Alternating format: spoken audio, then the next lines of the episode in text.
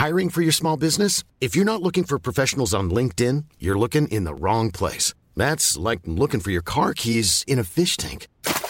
LinkedIn helps you hire professionals you can't find anywhere else, even those who aren't actively searching for a new job but might be open to the perfect role. In a given month, over 70% of LinkedIn users don't even visit other leading job sites. So start looking in the right place. With LinkedIn, you can hire professionals like a professional. Post your free job on linkedin.com slash people today. Bonjour à tous et bienvenue ce matin à l'heure des pros. La présence d'Emmanuel Macron à la messe du pape François le vendredi 23 septembre à Marseille a déclenché une contestation des élus de la France insoumise qui ont invoqué la laïcité, laïcité sur laquelle ils s'asseyaient quand il s'agissait de faire entrer la baya dans les écoles de la République. Mais l'essentiel n'est pas là. La laïcité est un prétexte. Derrière cette levée de bouclier de la France insoumise, il y a un combat mené contre l'histoire, la culture, les mœurs, en un mot, l'identité de la France, fille aînée de l'Église de Rome. La religion catholique est chez elle ici dans ce pays. Elle ne saurait être comparée à aucune autre religion. Elle raconte 2000 ans d'histoire, elle accompagne les Français du baptême aux obsèques. Les paroles de Jean-Luc Mélenchon et de ses amis illustrent une réalité. La détestation du vieux pays, la détestation du vieux peuple, la détestation de la vieille religion. C'est ce qui se joue ici, avec la présence d'Emmanuel Macron à Marseille. C'est aussi le combat des prochaines années entre ceux qui refusent de voir la France mourir, celle de nos ancêtres, de leurs coutumes, et ceux qui rêvent d'un grand remplacement ethnique, culturel et identitaire. Il est 9h. Amen. Mathieu Devez. Paris annonce la libération du Français arrêté au Niger. Ce conseiller des Français de l'étranger était détenu par les forces de sécurité depuis le 8 septembre dernier. On ne connaît toujours pas les circonstances de son arrestation. Cette affaire intervient dans un contexte tendu entre Paris et Niamey depuis le coup d'État militaire du 26 juillet au Niger. La Chine met en garde contre l'impact négatif d'une enquête de l'Union européenne sur les subventions chinoises aux voitures électriques. La présidente de la Commission, Ursula von der Leyen, a en effet annoncé l'ouverture d'une enquête pour défendre l'industrie européenne. Mais selon la Chine, cette mesure aura un impact négatif sur les relations économiques et commerciales entre la Chine donc et l'Union européenne. Enfin, la contrôleur des prisons souhaite une loi pour maîtriser la surpopulation carcérale. Au 1er août, la France comptait plus de 74 000 détenus pour 60 000 places opérationnelles. Et selon le ministre de la Justice, la première solution est de construire de nouvelles places de prison. Eugénie Bastier, Sandra Buisson, il serait temps effectivement des Gérard Carrère que je salue de faire, euh, de construire des nouvelles places de prison. Effectivement, il serait temps. Olivier D'Artigol, Philippe Guibert et Gauthier Lebret. On parlera évidemment de la présence euh, d'Emmanuel Macron à cette messe euh, à Marseille, mais évidemment la laïcité n'est pas au cœur de tout ça. Cité, il s'en fiche. on l'a vu avec la Baïa, ce qui est l'attaque, la détestation de, du vieux pays. On peut réagir à votre Tout à l'heure. juste sur une dimension. Oui. Il y a des choses justes, mais il manque une Tout dimension sur la sécularisation de notre société. Savez-vous combien il y a de naissances par an en France Oui. et combien il y a de baptêmes? Oui. Il y a 750 000 naissances Hmm. et il y a à peu près deux- un peu plus de 200 000 baptêmes. Donc il faut aussi. Le cette ça s'appelle le remplacement culturel, vous avez pas Non, il n'y a pas de non, bah non, si, non, non, c'est de la sécularisation de notre société. ça s'appelle le C'est un remplacement mouvement, culturel. C'est un mouvement. Ah bah, ça, ça s'appelle un remplacement culturel. Quand vous aviez euh, 90% des gens qui étaient baptisés en 1950 selon- et qu'en 2025, il n'y en a plus que c'est pas 10 ou 20. enregistré, Bah, ça. ça- Ah bah c'est quoi les enfants et petits-enfants des quoi qui, ont nous quitté sommes la un- religion et puis nous sommes un État laïque. C'est un remplacement culturel. Enfin, 1905. je veux dire, c'est- ce que je dis est factuel. Non, c'est Ah bon en fait, un remplacement culturel, on c'est peut- une évolution. Un On peut ne pas être baptisé et être de la même culture. Parce On peut ne pas être baptisé et être de la même culture. Ah ça, ça va être difficile. Ah, Ça va être difficile si vous Ah, ne donc on peut partagez plus pas. vivre ensemble. D'abord, je pense qu'effectivement, beaucoup de gens ne Oui. pourront plus vivre ensemble. Ça, j'en suis convaincu. Moi, je, vous le dis tous les matins. Non baptisées, Je- mais, mais- qui sont pleinement dans notre culture, Mais bien je vous dis euh, évidemment que quelqu'un euh, de non baptisé peut vivre avec quelqu'un qui est baptisé. Je vous dis simplement que quand vous aviez 90% des gens qui étaient baptisés, s'il n'y en a plus que 10%, ça s'appelle un rem- un remplacement culturel. C'est tout. Maintenant, Non, je peux me tromper. les mêmes familles qui font le choix de plus, Je, plus je peux me tromper, hein, je vous assure. Ça s'appelle je- une sécularisation, comme Oui. partout en Mais- Europe. mais- Comme partout en Europe. Mais, mais, Mais il ne Il n'y a nous a pas- échappé que toute l'Europe est comme la France et que le remplacement culturel de toute l'Europe est en place. Ça ne nous a pas non plus Vous échappé. vivez sur une idée de l'identité française Pascal, qui est moi, je complètement voudrais- dépassée. Oui, ah bah, ça ne m'a pas non plus échappé. Euh, Philippe Guibert, ça je suis bien d'accord avec vous. Alors je suis, co- euh, nous sommes aussi d'accord. L'identité de la France, effectivement, n'est plus celle des années 50 et 60. Hélas. Mais- hélas. Pascal, j'approuve sur le fond ce que vous avez dit.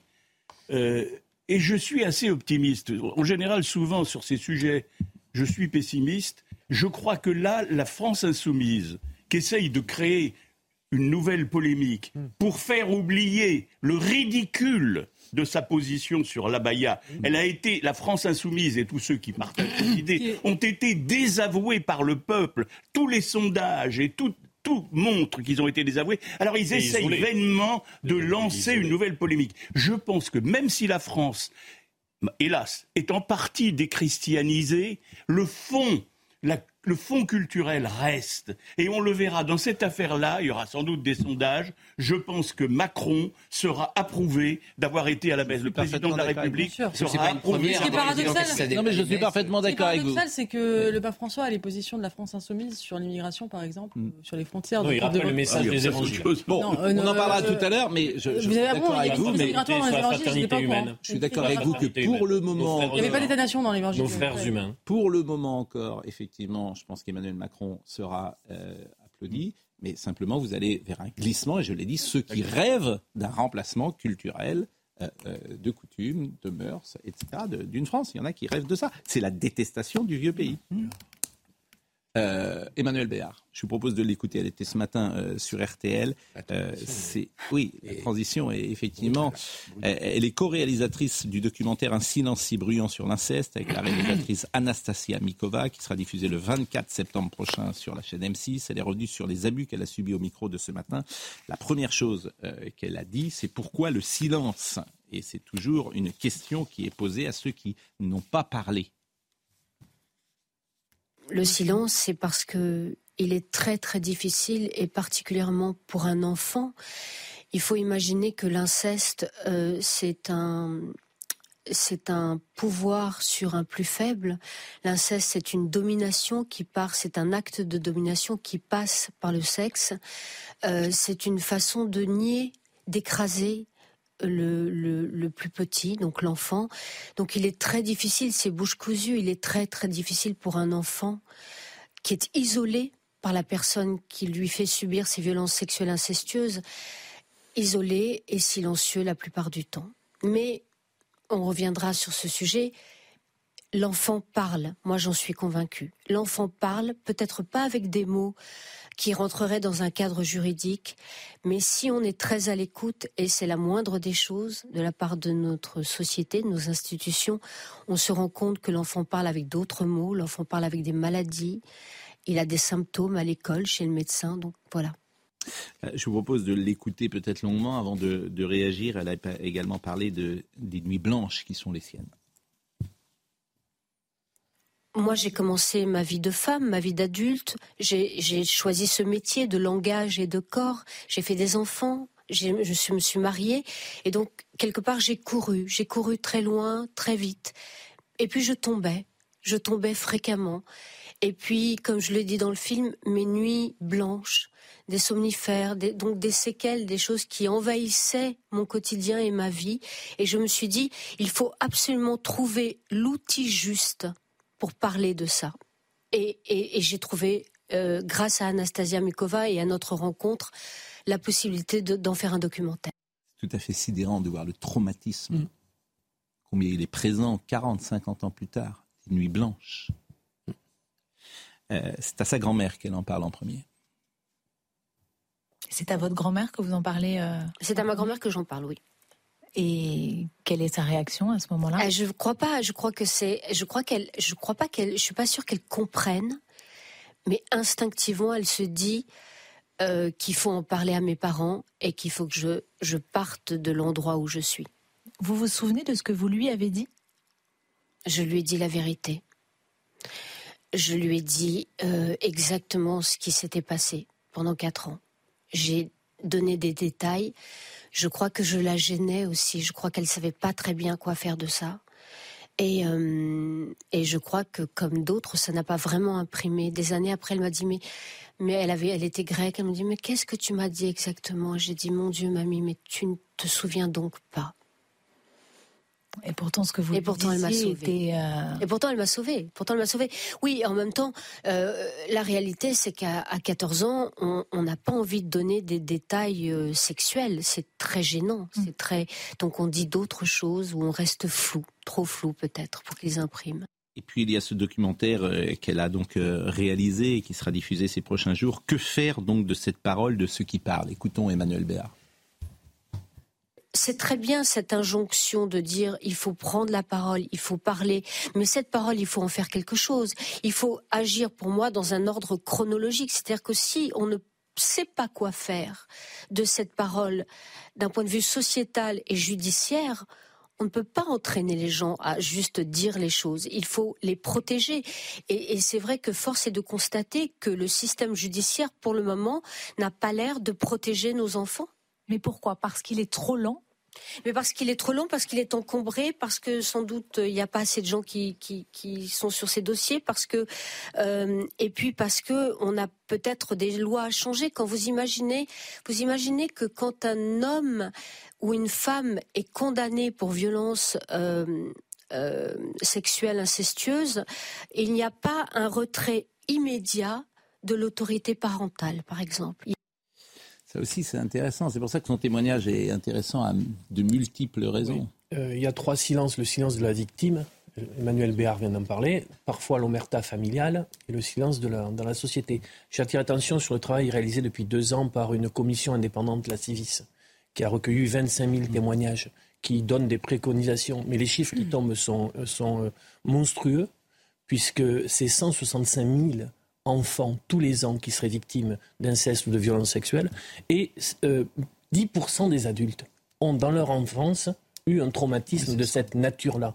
C'est donc, C'est un six millions oc- de Français. c'est donc un océan C'est 6 millions. de, de, de souffrance. De... Alors la Civis, elle fait des préconisations très, très, très précises. 80% des affaires sont classées sans suite sur ces dossiers-là. Le problème étant le, que c'est souvent parole contre parole. Et donc, euh, pour la justice, comment, comment être en capacité de trancher euh, quand il y a des paroles? C'est tout le problème, pas simplement de l'inceste, mais aussi des violences faites aux femmes. Euh, la justice est assez impuissante par rapport à, à ces drames, à ces tragédies. Le déni, moi je suis frappé depuis 40 ans. J'ai un souvenir d'une conversation avec un colonel de gendarmerie dans les Landes. J'étais en, en voyage là et je, rencontre ce colonel et puis je, on parle de ça. Et je lui dis, il y a quand même des, des cas d'inceste aujourd'hui. Il me, rit, il me rit au nez et il me dit, mais monsieur Carrero, vous ne vous rendez pas compte. Ici, il parlait du département des Landes, et je dis d'où ça vient et de l'époque. Il y a 40 ans, et c'était un officier de gendarmerie.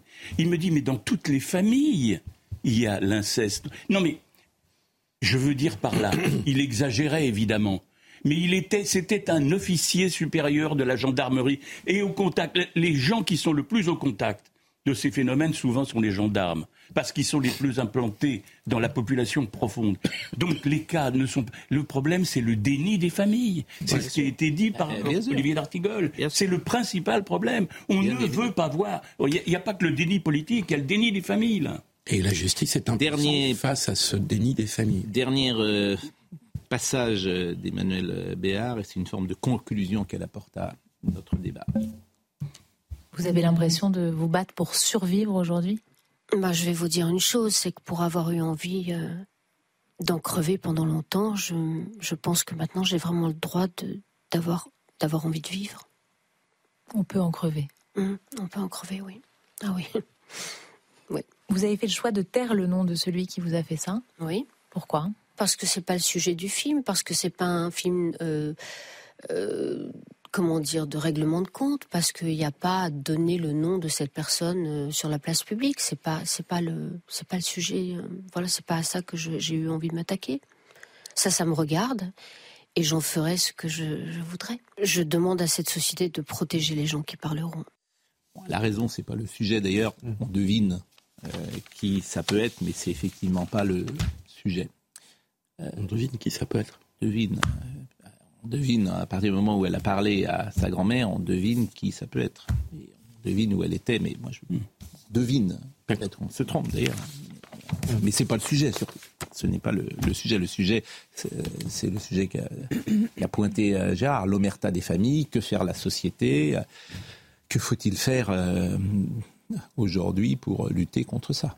En tout cas, la question est posée. Elle est publique, elle est retentissante. Autre sujet du jour, et les transitions sont toujours rudes, ces évadés de Fontainebleau, Sandra Busson. Pas là d'info. Je veux dire, là, c'est- On en a au petit point. Je vous assure, c'est. À je- l'ancienne. je- mais ah, je- par- je- tous les jours, nous le disons sur ce plateau, mais on découvre des choses. Mais enfin, comment est-ce possible? Donc, vous avez deux détenus de la maison d'arrêt de Fleury-Mérogis, bon, qui se sont évadés mardi après-midi lors d'une sortie dans la forêt de Fontainebleau. Que faisaient-ils On ne sait pas. Ils sont toujours recherchés. Les deux euh, évadés, ils avaient 20 et 30 ans, ils participaient à une sortie, course à pied, avec d'autres détenus et des encadrants. Bon. Il y avait huit détenus qui participaient à cette sortie. Alors, le profil des détenus, un des détenus avait été condamné pour infraction à la législation sur les stupéfiants et devait sortir en 2024. Bon. Et le second purgeait une peine pour agression sexuelle et exhibition sexuelle jusqu'en 2026. Nous sommes d'accord. Bon. Euh, en juin dernier, il y avait déjà un détenu qui s'était évadé de la prison de Fleury-Mérogis en utilisant une nacelle installée pour des travaux avant d'être interpellé quelques heures plus tard. Bon. Où sont-ils? Est-ce qu'on a des infos? Alors, où sont-ils Si on le savait, Oui. euh, ils seraient Pardonnez-moi. La question est stupide. Mais euh, pour vous éclairer sur ce qui s'est passé et euh, pourquoi ils étaient dehors, d'abord il faut euh, préciser qu'ils étaient emprisonnés à la maison d'arrêt de Fleury-Mérogis parce que ils étaient condamnés à des courtes peines. Sinon, ils auraient été dans une prison pour peine plus conséquente. Cette activité extérieure, alors c'était là une course à pied, ça peut être des sorties au musée, ça avait été validé par le juge d'application des peines et l'administration pénitentiaire pour voir si les détenus pourront ou non bénéficier à terme d'un aménagement de peine.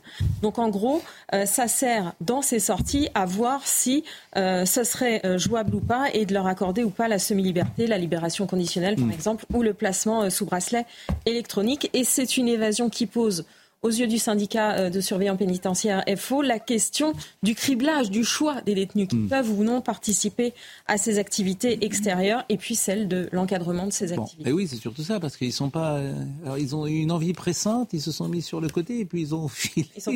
C'est, c'est, c'est la septième compagnie, quoi. En fait, c'est exactement. Mais où est donc passé la septième compagnie? C'est, ils s'échappent comme ça. Bon, Enfin, ceci dit, on, est en, on a en- encore battu le record de population carcérale. Oui. Je ne sais pas si vous oui, avez bah, euh, juste, bah, et, et- et De comment toute façon, euh, ils vont être retrouvés dans quelques jours. Oui, mais bien sûr. Oui, en fait, pour les, pour Mais parce que- en fait, faut surpopulation- Des complicités. Là, c'est Vous voyez- Euh, de cabales comme ça Vous- aliment, en fait. Si vous me permettez, vous ne voyez pas le sujet comme il faudrait le, le voir. Certainement, comme souvent. Mais quel est le problème? Quel est le c'est qu'il problème n'y a pas assez de prisons. C'est qu'il y en a moins qu'ailleurs, il y a moins de place. C'est normal qu'on soit en surpopulation puisqu'on en a moins qu'ailleurs. Donc votre pas quand vous, ben, si vous le dites un peu parce que c'est toujours pareil. Les infos, faut les mettre en perspective. Vous dites qu'il y a une surpopulation carcérale. C'est pas le sujet. C'est qu'il y a moins de places de prison que dans même. C'est un sujet quand même. Et on a construit 2000 C'est qu'il y a moins de places On avait qu'ailleurs. promis 20 000. Bah oui. 2000 sur 20 000. Et maintenant, M. Dupont-Moretti, Voilà. qui n'a pas été très ferme sur les prisons, Oui. n'était pas son cheval de bataille, Oui. maintenant, Ah, il a on changé. qu'il y a un problème. Ah oui, non mais là ils ont ils ont changé manifestement entre Entre la Baïa. Il est temps. On écoutera tout à l'heure ce qu'a dit Monsieur Dupont-Moretti. Alors extraordinaire ce qu'a dit sur le syndicat de la magistrature. C'est le premier garde des sceaux qui ose dire ça. Formidable. On a l'impression qu'il y a un vent de, fermeté et d'autorité qui est arrivé sur ce pays. La Baïa, Emmanuel Macron va à la messe euh, de. Ça n'a rien à voir avec la. Ça- ça Ça va. rien. Ah, mais il y a une volonté de fermeté depuis la rentrée. C'est une un couleur, c'est une musique. C'est un micro C'est-à-dire on donne des signes au vieux pays. Oui, C'est quoi L'autorité, l'autorité, l'autorité. l'autorité, les mœurs, les coutumes, le vieux pays. En quoi la messe a à voir avec l'autorité Le vieux pays. C'est un, c'est un signe génial qui est donné au vieux pays. Vous savez, celui de nos ancêtres qui est là sur la terre de France. une vision depuis de carte postale de la France d'hier. Oui, c'est ça. Quelle- Vision Rance. Rance. Rance. Non, pas Rance. Oui, rend. Le mot vous brûle les lèvres. Partial et partiel. Voilà. Rance. Partial et L'idéologie française, le béret, la Mais baguette. non. Mais non, parce que la France, ce n'était pas que ça. Oui, non, c'est pas que ça. Mais bon, ça l'a été beaucoup. c'est ça aussi. Maintenant, je vous rassure, effectivement, c'est pas que ça. C'est aussi les chauffeurs de bus qui insultent les femmes maintenant. Oui. c'est ça, la France. Maintenant. Maintenant. Vous avez raison. Euh, la surpopulation. Chauffeur de bus, oui. Non, mais allez-y, poursuivez. Ah, les chauffeurs de bus, par exemple, c'est intéressant. Jamais je ne voyais pas le rapport avec la messe, mais, euh, Et parce que vous ne voyez pas, tout est dans tout. Mais je, je, Et je- je ne vois pas tout. Je ne vois pas tout. Et réciproquement. Non, mais le chauffeur de bus, par exemple, vous avez grandi à Nantes, jamais vous avez vu un chauffeur de bus insulter une femme comme ça. Ça n'est jamais arrivé. Ça n'est jamais arrivé. Il n'y a pas un chauffeur de bus Non, entre, je- dans, dans les années 70 qui insultait une femme comme aujourd'hui ce Moi, je chauffeur voulais de vous bus. parler de la France d'hier, de la culture républicaine, de la culture communiste. Il n'y a pas que la messe. C'est ça mon propos. Mais je reconnais qu'il était déplacé. Mais, mais pardonnez-moi, Philippe, je vous le dis à chaque fois, j'ai grandi en même temps que vous. Personne ne nous a parlé des valeurs républicaines dans les années 70. Et personne. Avez Personne. Je ne peux pas vous dire autre chose. Et pour vous donner un autre petit exemple, Michel Platini et d'autres ne chantaient même pas la Marseillaise et ça ne posait pas problème. Pourquoi? Parce que personne ne leur faisait leur procès de ne pas aimer la France. C'était même pas un sujet. C'est comme le mot vivre ensemble. Il n'existait pas. Pourquoi? Parce qu'on vivait ensemble. Donc il n'y avait pas de souci. C'est Ça la réalité. Ça Ça, allait de soi. Bon, la surpopulation euh, carcérale, vous en avez parlé, Célia Barotte, écoutez le sujet.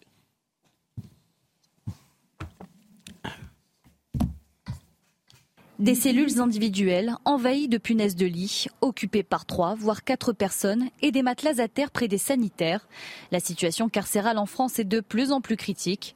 Selon les derniers chiffres du ministère de la Justice, au 1er août, le nombre de détenus s'élevait à 74 237 personnes pour 60 629 places disponibles.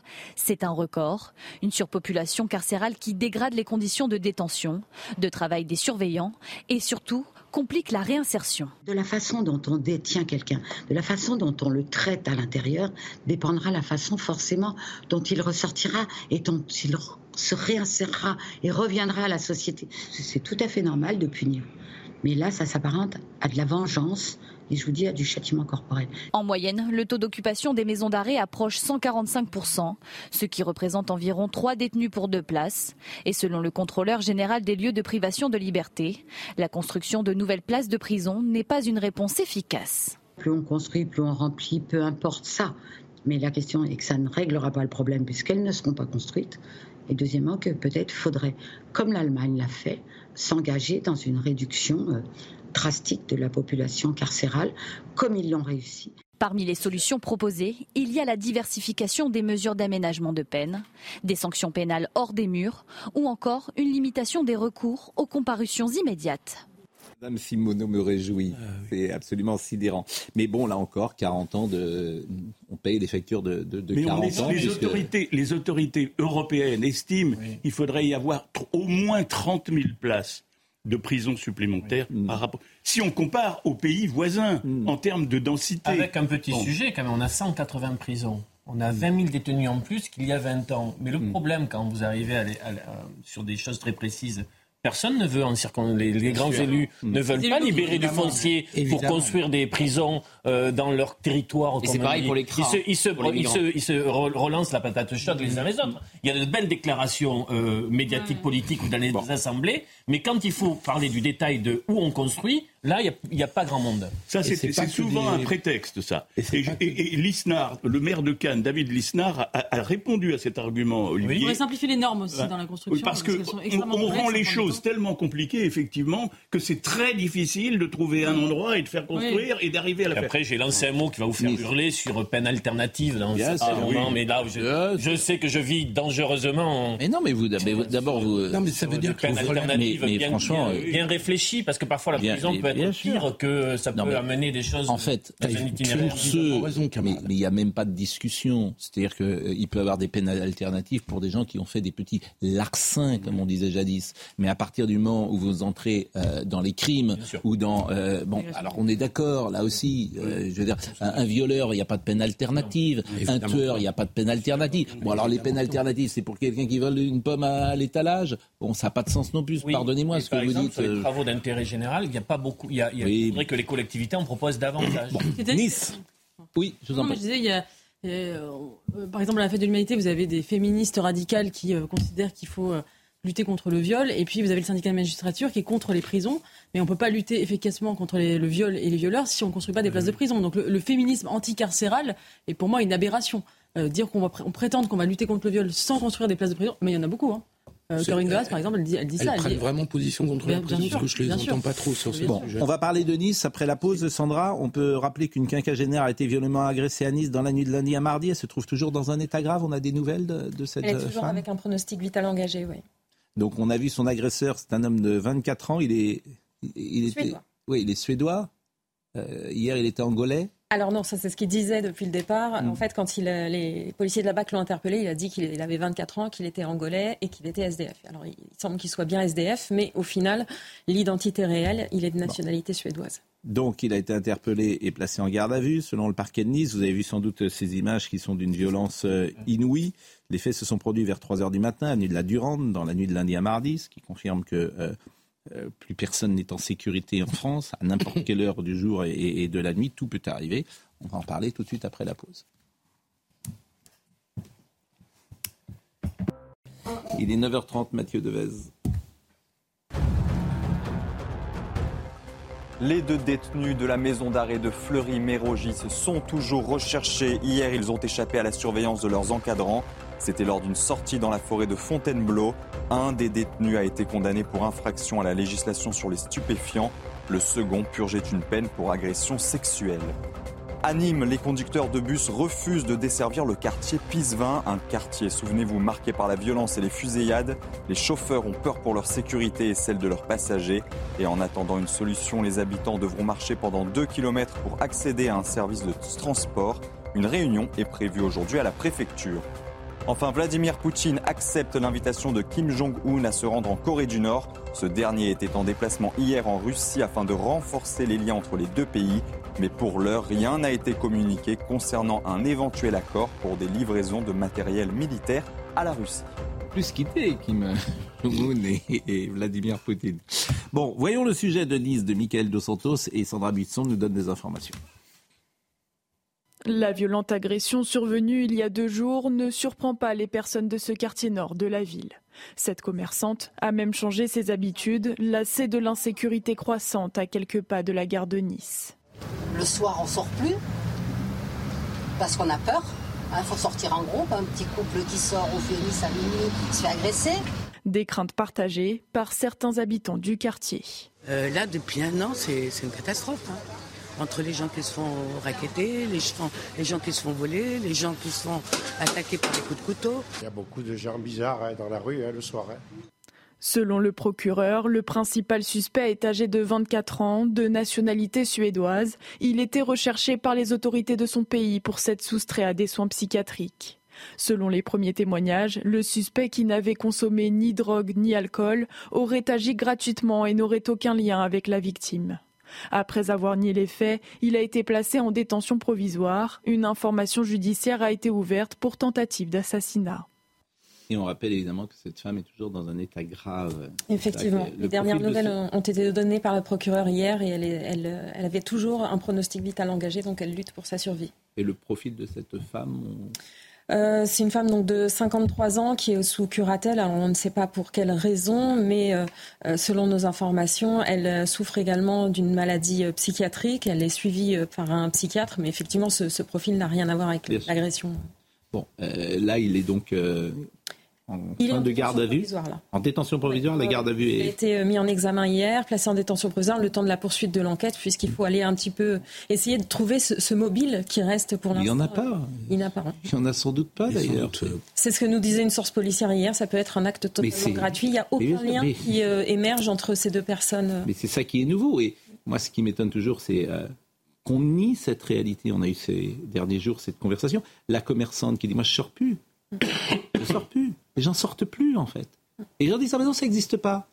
Ça n'existe pas. Mais elle sort plus, elle. Elle a peur. Donc ces gens-là, ils, ils- ils vous disent une réalité. Leur vie a changé. Oui, bien sûr. Bon.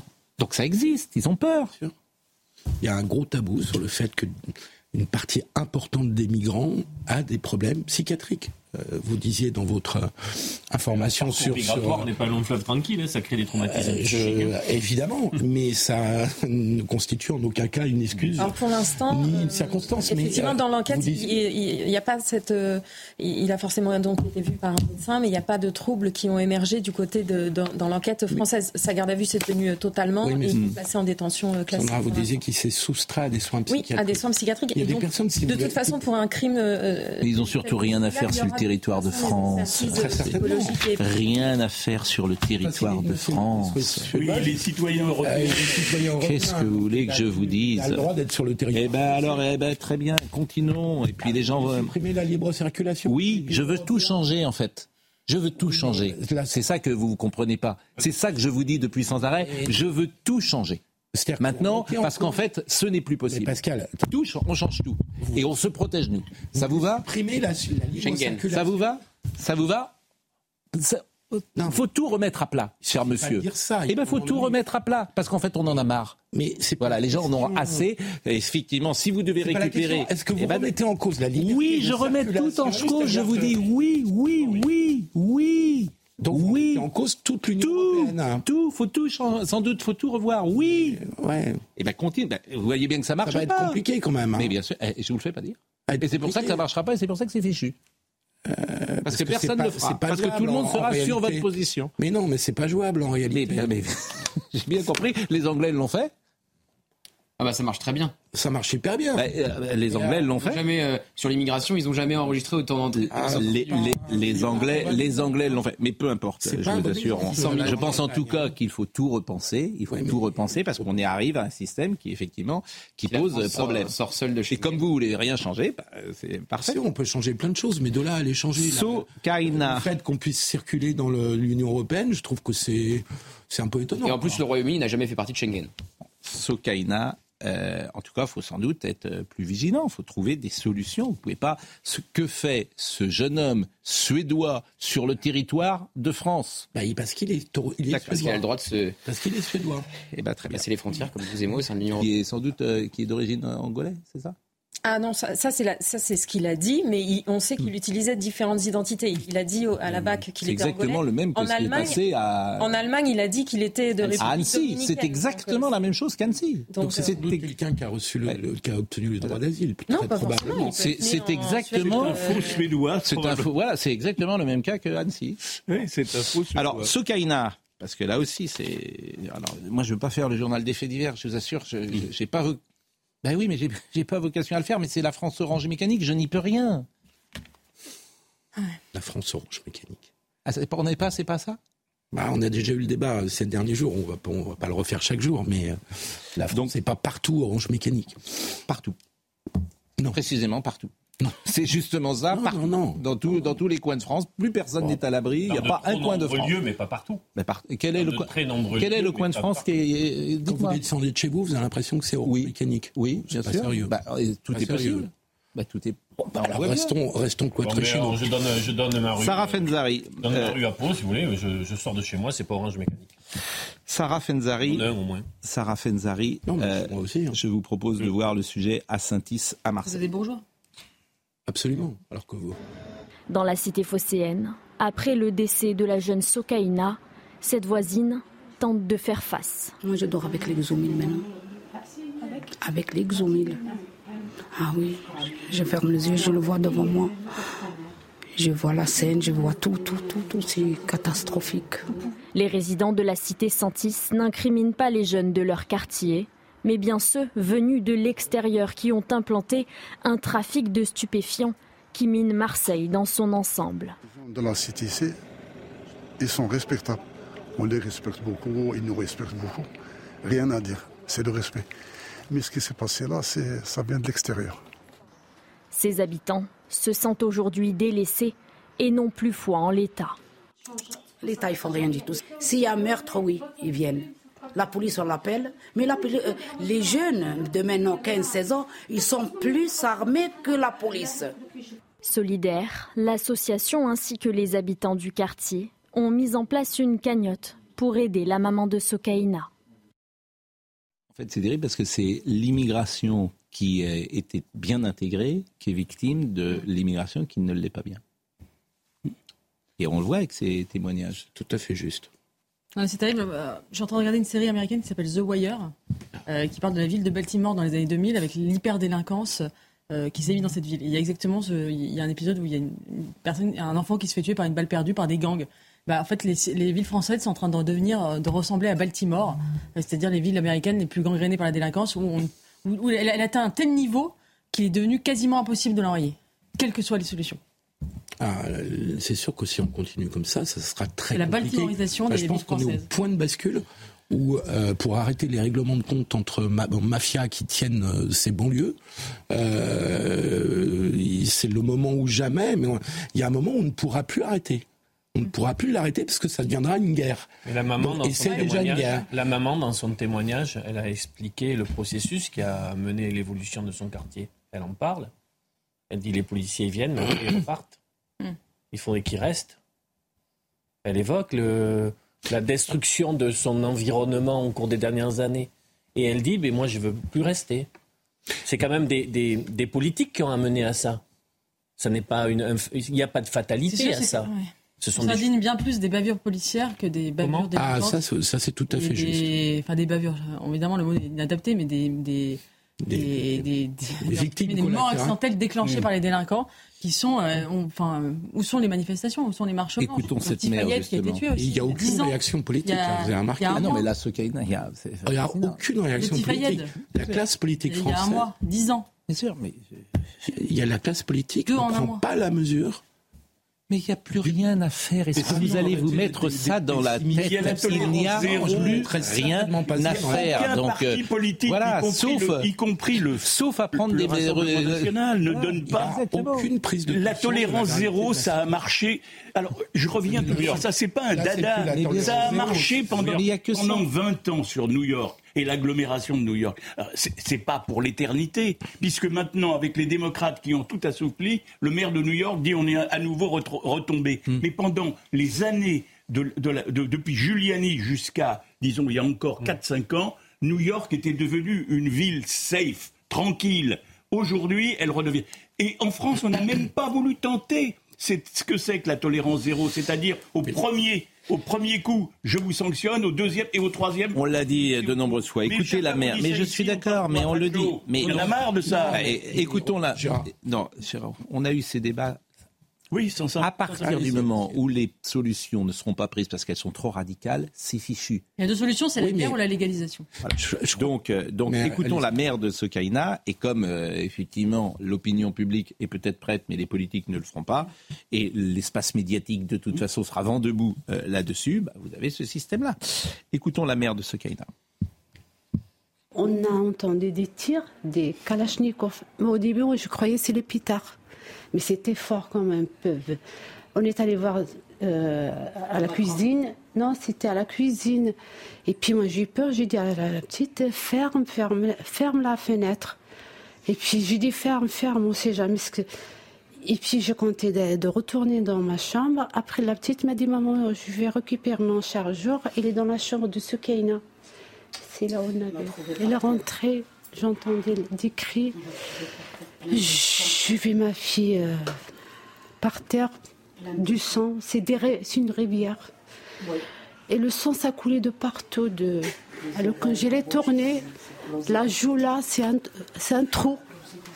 C'est un trou. La balle, elle est passée de là, elle est montée au cerveau. Il explose. Je croyais que je, je vais oublier ça? C'est- Il n'y a plus de dents. Tous les dents sont partis par terre. Mais j'étais bouleversée. Mais je ne savais pas. Qu'est-ce que. Elle- elle- à ce moment-là, elle, était en train de mourir. Mais vous voyez, ce qui est terrible, c'est qu'évidemment, euh, euh, personne n'est à l'abri, mais particulièrement dans les quartiers les plus pauvres. Absolument. Et que ça, ça arrive Absolument. plus dans les quartiers défavorisés que dans les quartiers de bourgeois. Et c'est là le scandale, le scandale Absolument. absolu de cette France, c'est que ces pauvres gens qui déjà sont en difficulté financière, ils ne sont plus aujourd'hui en, en sécurité. On est bien Et quand Emmanuel Macron s'est rendu à Marseille lors de sa dernière visite, il a réuni les familles dans un gymnase pour échanger avec elles, et notamment pas mal de mamans qui avaient perdu un enfant. On lui a parlé que de sécurité, que de présence policière pendant plusieurs heures d'échange. Alors est-ce vous que ça, on pas ne peut mettre pas le régler Plutôt que Non, de faire pouvez appel pas à des CRS policiers 8, 24 heures sur Mais 24. Si, non, tu peux. Non, non, non. non. comment vous faites Pour parler à certains maires de quartiers populaires, ils demandent des commissariats de quartier, ils demandent des effectifs. La police de proximité, Ils c'est demandent, mais je le dis, non, mais ils demandent véritablement des effectifs. Mais ils vont attaquer Des à la commis- Non, non, non, des commissariats, ça a pu fonctionner. Il y a eu euh, il y a un 20 arbitrage ans. politique qui a, qui a enlevé Et ça. Olivier, il y a Ils 20 ans, vous ça. avez vu les Non, mais- quartiers dans ce qui s'est passé avec les émeutes, ils vont les attaquer tout de suite. Ah, mais pour le coup, je ne suis pas d'accord. Parce que quand tu mets la CRS 8, qu'il reste quelques jours, etc., ça a son effet. Il faut mettre des effectifs en très grand nombre. Il faut mettre des commissariats de quartier. de Il faut renforcer les polices municipales. Combien de personnes Ah, allez oui, c'est en effet. ah, mais quand on fait un effort. Mais au moins, on fait ça. Sécurité, quartier populaire, on le règle. On, on prend l'arbitre, on le fait. Ça fait à l'évidence partie de la solution. Ça suffira peut-être pas, mais Non, ça, fait, sûr que ça suffit pas. On en- ça fait on partie de la solution d'avoir une présence policière permanente. Un mot sur le chauffeur de bus. Est-ce que le chauffeur de bus qu'on va voir, est-ce qu'il est poursuivi euh, par, Au pénal, euh, au pénal, Au oui. pénal, on ne sait pas si euh, la femme qui a été Oui. victime de, de son comportement a, a porté plainte. Pour l'instant, on n'a pas eu de, Mais de est-ce remontée que- judiciaire. Mais on sait en revanche qu'il y a cette procédure en interne mise en Mais est-ce que le parquet peut se saisir, on l'a passé hier, sans que la femme porte plainte? Parce que moi, je m'étonne toujours que... Oui, il peut se saisir, euh, effectivement. Il faudra euh, vérifier où ça s'est passé, etc., avoir les, les- les- les caractéristiques et retrouver euh, la victime, si elle ne s'est pas signalée d'elle-même. Si elle ne s'est pas signalée, si on ne retrouve pas la victime, par exemple, on- le parquet ne peut Non, pas se que ça saisir complique les investigations, effectivement, si on n'a pas effectivement tout ce qui s'est passé avant, Mais, l'entendre, enfin, etc. c'est- ça qui Mais est oui, bien sûr, Pardonnez-moi. le parquet peut- peut quand je dis qu'il faut tout changer, s'il faut retrouver la victime pour faire euh, Non, condamner ce pas monsieur, c'était une condition euh, tout est là. il- Enfin, c'est très très simple en fait. Ce qui, dans une société qui marche, cette vidéo, ce chauffeur euh, dit cette vidéo. Le lendemain, il est en garde à vue. C'est ça une société qui marche. Et en garde à vue, les gens ils disent pourquoi vous avez dit ça? Il ne s'agit pas de le condamner d'ailleurs, mais pourquoi vous avez dit ça? On vous écoute. Qu'est-ce qui s'est passé? Là Là, rien, rien. Donc cette société, elle est folle, puisqu'elle permet à un homme d'insulter une femme sans qu'il y ait une réponse pénale. Enfin, ce que je dis est stupide? Non, non, c'est aberrant que le cet homme ne soit pas euh, mis en au, au mis moins en examen. mis en examen et entendu. Je, je, je- je pas. Là encore, euh, c'est c'est paroles contradictoires. Il ne s'agit pas de le juger avant de l'avoir entendu. Écoutons euh, le son de Michael, le sujet plus exactement de Michael Dos Santos sur ce chauffeur de bus et les conséquences. Tu sors. En voyant cette vidéo, Ta mère, je te tout de suite là. rares sont les usagers de la ligne 177 qui défendent le comportement du chauffeur de bus. Ah ouais, d'accord. Euh, ouais, bah oui, je suis choquée. Il ne doit pas répondre à une, à une femme surtout. Il faut savoir euh, se contrôler et avoir euh, de la retenue, même si on peut s'emporter quelquefois. Cette adolescente préfère rester prudente en l'absence de contexte, un discours qui n'est pas du goût de sa mère. Non, mais elle n'a pas réagi comme ça. Je suis désolée. Plus difficile de trouver des interlocuteurs du côté des salariés de la RATP. Certains réagissent néanmoins timidement. Et comment? Il est très aimable. C'est pas professionnel, du tout. Ce manque de respect? Déjà, il travaille, euh, il filme lui-même et puis il insulte et tout le monde l'entend. Et il le poste lui-même encore. En ce qui concerne une éventuelle sanction, les usagers se montrent plutôt cléments. Peut-être pas le virer, mais comprendre pourquoi, parce que, vous savez, en ce moment, le monde du travail, c'est. C'est, c'est- c'est pas facile, hein. Le virer directement comme ça, non. C'est peut-être un peu trop, ouais. Le chauffeur a été sanctionné et ne peut plus conduire de bus. Une procédure disciplinaire a été ouverte. Qu'est-ce que vous remarquez dans ce sujet? L'idée de le virer euh, semble incroyable. Non, vous avez certainement remarqué. C'est pas la- ça que je remarque. Vous avez certainement remarqué. Pour faire parler les Faut Français aujourd'hui à la télévision, faut flouter les images, filmer les pieds ou les bras et déformer la voix. C'est ça. Ouais, ça c'est un. ouais.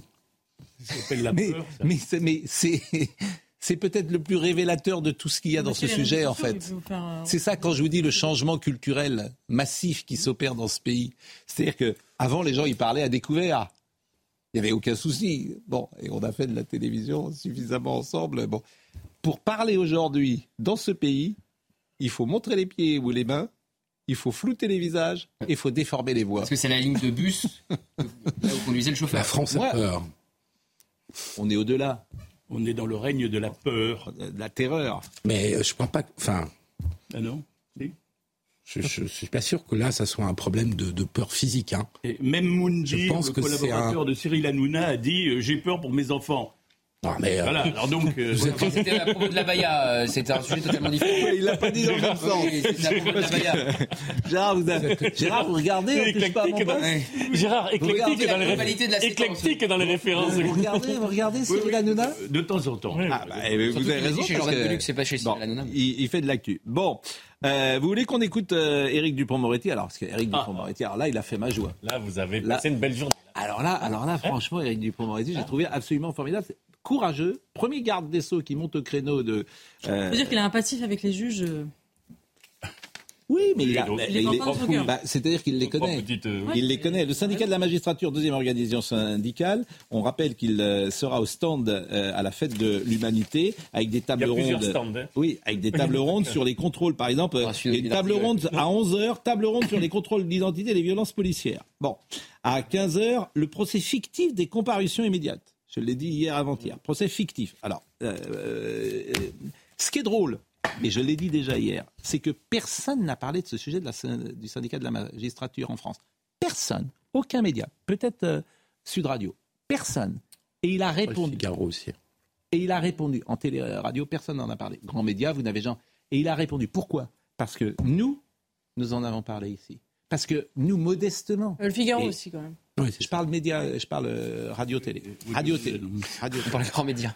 non mais radio Des télé, médias- radio. Des médias importants. hein. Euh, ça veut dire que ça veut dire que nous modestement nous faisons entre guillemets bouger parfois un petit peu en, en disant mais ça c'est pas normal. Donc c'est pas normal monsieur le ministre. Bon. Et il est monté au créneau très courageusement et on souscrit à tout ce qu'il a dit. Éric Dupond-Moretti. Je suis, pour ne rien vous cacher, euh, excédé. Je pense que le syndicat de la magistrature euh, n'a pas pris la mesure de ce pathétique événement qu'était le mur des cons. D'ailleurs, il faut dire qu'il n'y a pas eu de sanction disciplinaire. Et depuis que je suis ministre, euh, j'assiste euh, impuissant à un certain nombre de dérapages. Le syndicat de la magistrature conteste une décision du Conseil d'État. Le Conseil d'État a abdiqué. Voilà comment s'exprime le syndicat de la magistrature. Le syndicat de la magistrature con- con- conteste une décision rendue par la Cour de cassation. La Cour de cassation ne dit pas le droit. Le syndicat de la magistrature intervient dans les choix démocratiques de nos compatriotes, l'entre-deux tours de l'élection présidentielle, pour dire que c'est un deuxième tour de cauchemar. Le syndicat de la magistrature euh, a pris fait et cause pour les émeutiers, que ce soit à Sainte-Soline ou après la mort dramatique du jeune Naël. D'ailleurs, le syndicat de la magistrature a dit ça n'est pas à la justice de rétablir l'ordre. Et moi, je pense le contraire. Et je veux à cet instant rendre hommage à tous les magistrats qui se sont investis pendant plus d'une semaine à la suite des émeutes, jour et nuit, pour que l'ordre républicain soit rétabli. Et puis je veux profiter de votre question, monsieur, pour dire très clairement les choses. Je ne veux pas, je ne voudrais pas que nos compatriotes fassent un certain nombre d'amalgames. Le syndicat de la magistrature, ça n'est pas la justice. Le syndicat de la magistrature, ça n'est pas loin s'en faut l'ensemble de la magistrature. Et voyez, euh, ce message brouille les choses. Table ronde à la fête de l'humanité, pourquoi? Pour critiquer le travail des forces de sécurité intérieure Mais, euh, pardon, qu'est-ce que nous voulons? Moi, je suis fier que les magistrats de ce pays aient répondu avec euh, fermeté aux émeutiers. On a, dans un temps record, rétabli l'ordre républicain. C'est cela que les Français attendent. Je vais remercier Sandra Busson. On va continuer la discussion après la pause. On est réconciliés. On est réconcilié avec Eric Dupond-Moretti. On a envie de dire Il peut venir, il peut venir. bis. Maintenant, il peut venir. Bis. On Encore. Venez. J'ai deux ou trois idées à vous proposer. Euh, la pause, à tout de suite. On va revenir sur la prise de position très claire d'Éric Dupont-Moretti hier soir contre le syndicat de la magistrature. On reparlera de la messe d'Emmanuel Macron et on aura un petit document d'archives en 1983 lorsque Feu François Mitterrand avait accueilli Jean-Paul II. Euh, on pourra écouter également Jean-Luc Mélenchon qui a comparé Emmanuel Macron à général Pinochet, rien de moins. Mais Nora Bussigny est avec nous, les nouveaux inquisiteurs, l'enquête d'une infiltrée en terre woke. Et c'est ce mot infiltré qui m'intéresse. Euh, vous allez nous dire exactement ce que vous avez fait. Mathieu Devez, il est 10 heures. 189 communes sont toujours privées d'eau potable selon le ministre de la Transition écologique. La crise de l'eau n'est pas encore derrière nous. Christophe Béchu précise que ces communes se trouvent sur le bassin méditerranéen dans le couloir rhodanien, mais aussi en Bretagne. Au total, 40 000 personnes sont privées d'eau potable. Xavier Bertrand souhaite un référendum pour pouvoir interdire les grèves pendant les temps forts de la nation, exemple bac ou départ en vacances. Interrogé ce matin par Sonia Mabrouk dans la grande interview, le président du Conseil régional des Hauts-de-France interpelle le gouvernement et lui demande d'avoir du courage. Enfin, l'aide européenne s'organise en Libye. L'Union européenne a débloqué une première enveloppe de 500 000 euros et le Royaume-Uni a annoncé une première aide de plus d'un million d'euros pour répondre aux besoins les plus urgents des Libyens. La France, de son côté, a envoyé un premier convoi d'aide humanitaire. Les inondations dévastatrices ont emporté des quartiers entiers et tué des milliers de personnes. Nora Bussini, bonjour. Vous êtes journaliste. Bonjour, oui, effectivement. Les nouveaux inquisiteurs, je disais, l'enquête d'une infiltrée alors vous avez fait ce que, a priori, on ne doit pas faire quand on est journaliste. Ah, bah, je ne savais pas du tout. Bah, c'est-à-dire que de, masquer son identité, ou, euh, mais en même temps, c'est une manière d'avoir des informations. Mais souvent, on, dit qu'on n'a pas forcément euh, le droit, je ne sais pas si c'est le droit d'ailleurs de, le faire. Mais peu importe, parce que j'ai envie de dire, c'est pour euh, surtout témoigner. Et qui sont les nouveaux inquisiteurs et comment avez-vous opéré? Les nouveaux inquisiteurs, j'y suis confrontée depuis une semaine maintenant. Euh, ce sont ces personnes qu'on qualifie aussi de woke, donc euh, d'éveillés euh, aux, injustices, aux discriminations. Ce sont des personnes qui, depuis une semaine, me cyberharcèlent massivement parce que je témoigne, parce que je raconte ce que j'ai vu. tout simplement. Ce sont des personnes qui m'ont par exemple donné comme, comme mission de trier les blancs dans des manifestations, notamment. Voilà, ce sont des militants radicaux qu'on peut appeler aussi woke. Alors, euh, quand vous dites que vous êtes infiltré, c'est que vous avez pris les codes. Comment vous avez opéré euh, Eh ben, étonnamment, avec l'aide de militants euh, qui sont LGBT, des, militants qu'on peut appeler concernés, et qui m'ont dit voilà, nous, on n'en peut plus. On observe une sorte d'extrême dans le militantisme. Nous-mêmes, parce qu'on est homosexuel et blanc, on n'a pas le droit d'aller à certaines rencontres, on ne peut pas aller à certains endroits. Vas-y, toi, parce que bah, j'ai la chance voilà, d'être une femme, et je suis aussi euh, franco-marocaine. Donc j'avais ces possibilités d'entrée, et on m'a dit vas-y, et montre qu'il y a un extrémisme qui est en train de monter, justement. Et vous avez pris même les codes vestimentaires pour être infiltré. Vous dites piercing, des choses comme ça. Voilà, faux piercing, euh, voilà. J'ai toujours rêvé quand j'étais ado de m'en faire un au nez. Mm. Bah voilà, j'en ai mis un faux. Je m'étais peut-être même parfois, on m'a reproché une perruque rose, mais euh, c'est cliché, mais finalement c'est passé. Alors, euh, vous écrivez, puis on en parlera évidemment plus longuement tout à l'heure, mais vous dites le discours militant dans lequel je m'immerge. Vous arrivez à la fac de Saint-Denis depuis des mois et comme incarné, gravé sur tous les murs de cette fac.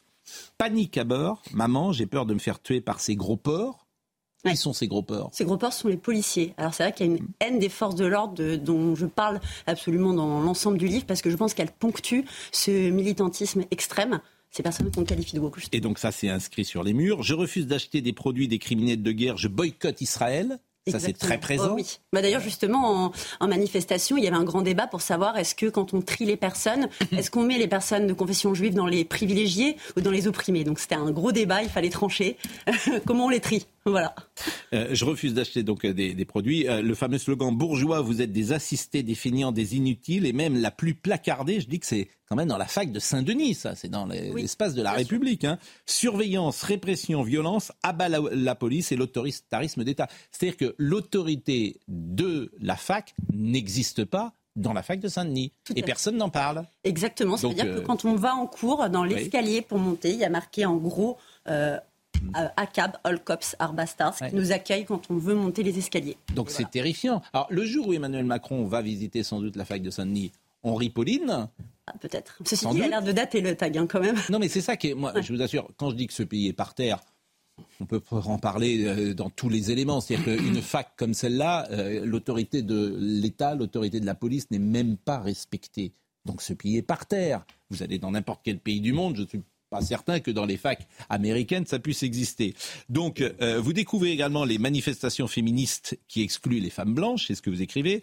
Parmi les interventions, celle d'une femme transgenre, particulièrement enragée, déchaîne les militantes et les antifas. Après nous avoir traités d'alliés en carton et exigé des actions concrètes, l'intervenante transgenre martèle J'ai tendance à penser que les mouvements féministes menés par des personnes blanches cisgenres ne pourront jamais réellement répondre à nos besoins. En effet. Et alors, à tout ce moment-là, je me suis dit, je pense qu'il y a beaucoup de, euh, de, militantes féministes blanches, je pense à Madame Caroline Dehas, qui ne se rendent pas compte qu'elles seront les prochaines à être exclues d'engagements de, qu'elles défendent pourtant. Et...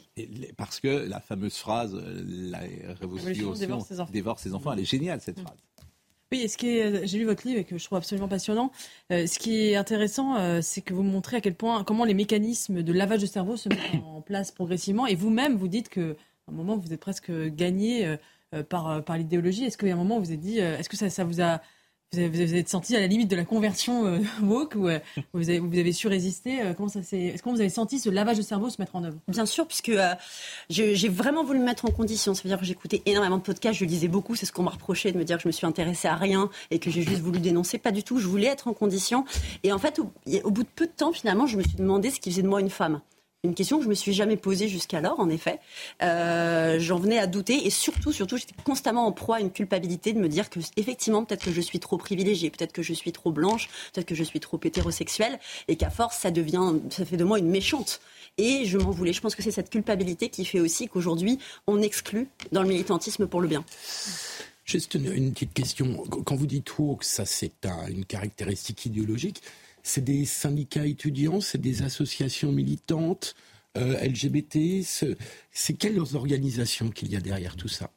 Alors il y a beaucoup, donc il y a beaucoup de syndicats, pas du tout toutes les assos euh, LGBT. Moi j'en connais très bien qui sont universalistes comme Fierté citoyenne, qui sont des assos qui veulent juste réunir les gens et qu'on se batte de discrimination. C'est assez important parce que c'est eux qui m'ont aussi, pas eux spécifiquement, mais beaucoup qui m'ont aidé.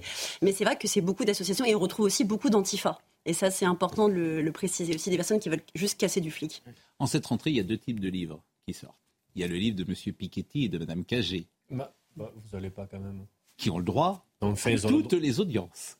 France Inter, ah, Léa Salamé, euh, Le Quotidien, Le Monde, partout. D'ailleurs, M. Piketty, on ne l'interroge pas beaucoup sur les petits soucis qu'il a pu avoir dans sa vie personnelle. Non, Manifestement, on ne l'interroge pas là-dessus Faut pas Ça n'existe pas, ça, pour M. Piketty. Pas présenter son travail. Prêt, Pardon Et je trouve que ça mérite... Euh, oui, il y a juste des témoignages quand même de certaines violences, ça n'existe pas. M. Piketty... Il n'a pas été condamné. Hein. Il... n'a pas été condamné. Alors, mettons mais on ne peut pas évoquer leur travail. Comment Il a été condamné pour diffamation envers Aurélie Filippetti, mais il a été condamné pour des violences conjugales. On ne peut pas résumer leur travail à ces quelques phrases, quand même. Mais attendez, je ne dis pas ça, je souligne Simplement que eux ont le droit à une audience absolument extraordinaire dans les médias. Et je vous pose la question euh, les nouveaux inquisiteurs, est-ce que vous avez été invité chez France Inter?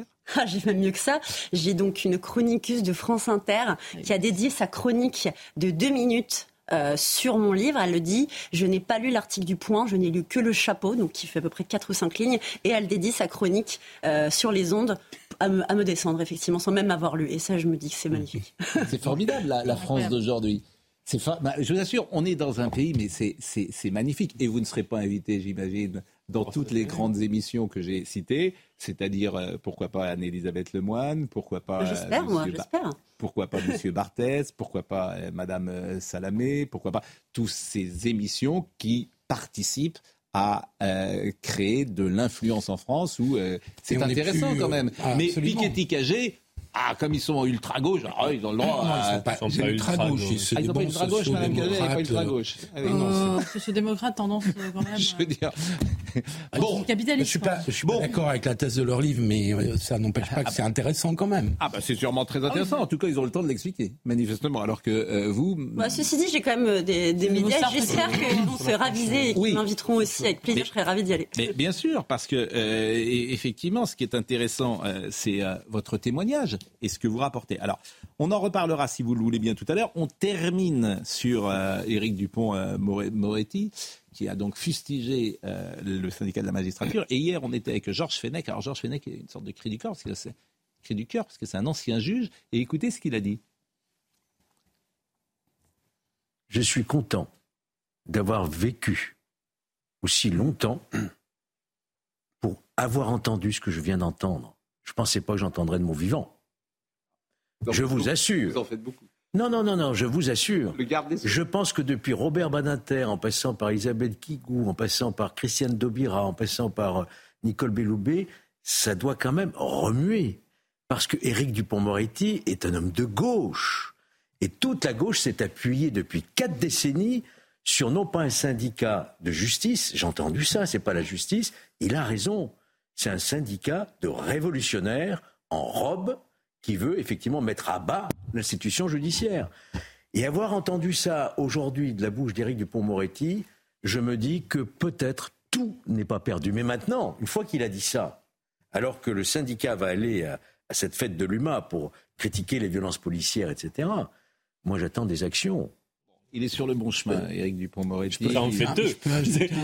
Ça commence à être une troupe. Franchement, il est sur le Il bon dit quand même qu'il est impuissant face au syndicat Oui, de la magistrature. drôle, ouais. Et on pourrait euh, mettre ce mot-là euh, sur un nombre de sujets assez conséquent. Oui, il ne dit pas non plus que ce syndicat représente presque 30% du vote des magistrats.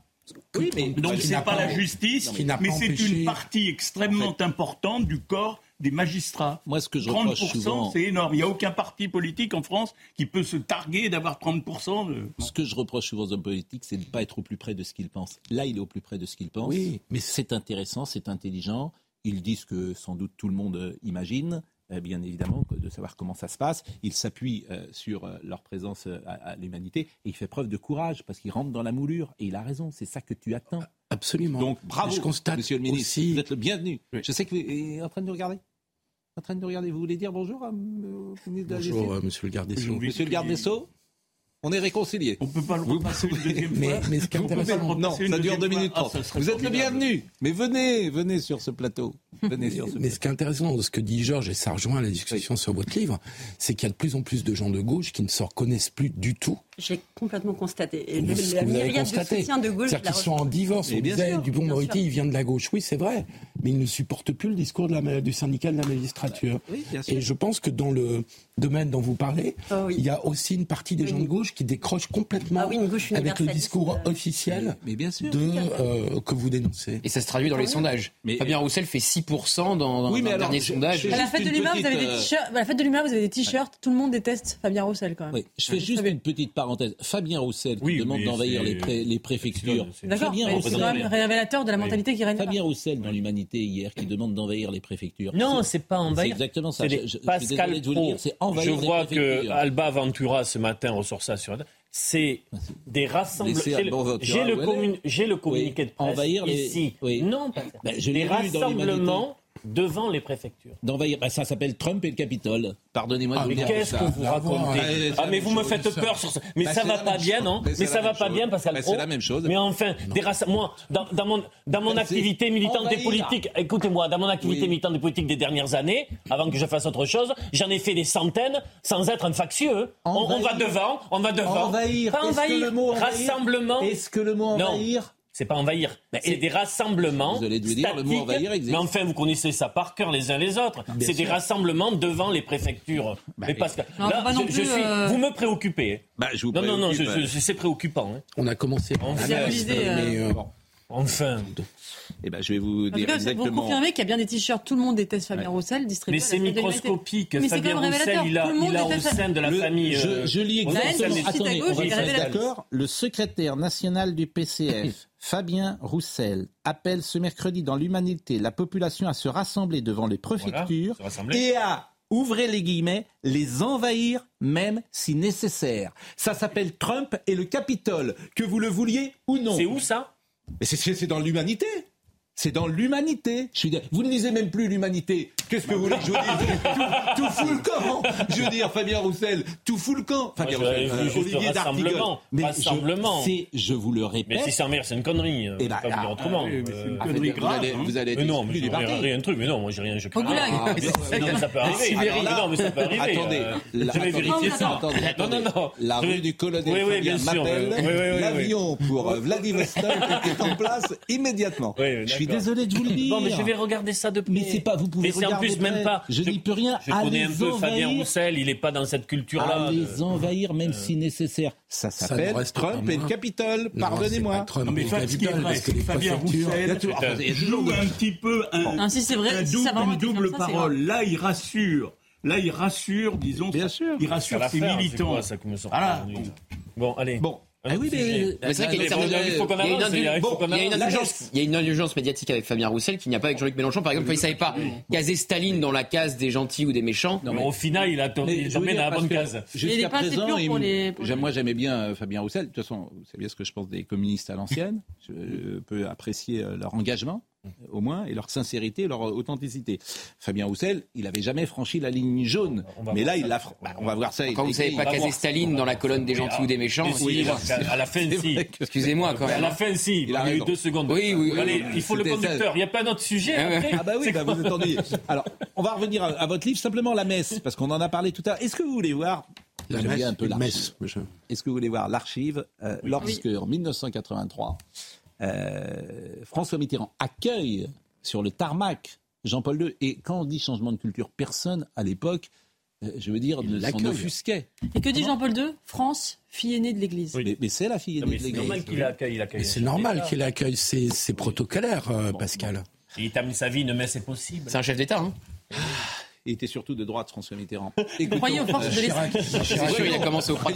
Chirac était de gauche, donc Oui, euh, bah, ça, ça a équilibré. Bon, euh, voyons euh, le, ce sujet qui Droite, date, euh. qui date de 1983 et le journaliste s'appelle François Cornet. Il était à Feu Antenne 2. Précédant le souverain pontife d'une quinzaine de minutes, le président de la République est arrivé par hélicoptère sur l'aéroport de Tarbes-Lourdes-Aussin peu avant 15 heures. L'appareil pontifical, venant de Rome, va se poser, lui, avec un peu de retard sur l'horaire prévu. Et c'est à 15h06 exactement que Jean-Paul II va descendre l'échelle de coupé du décennaire.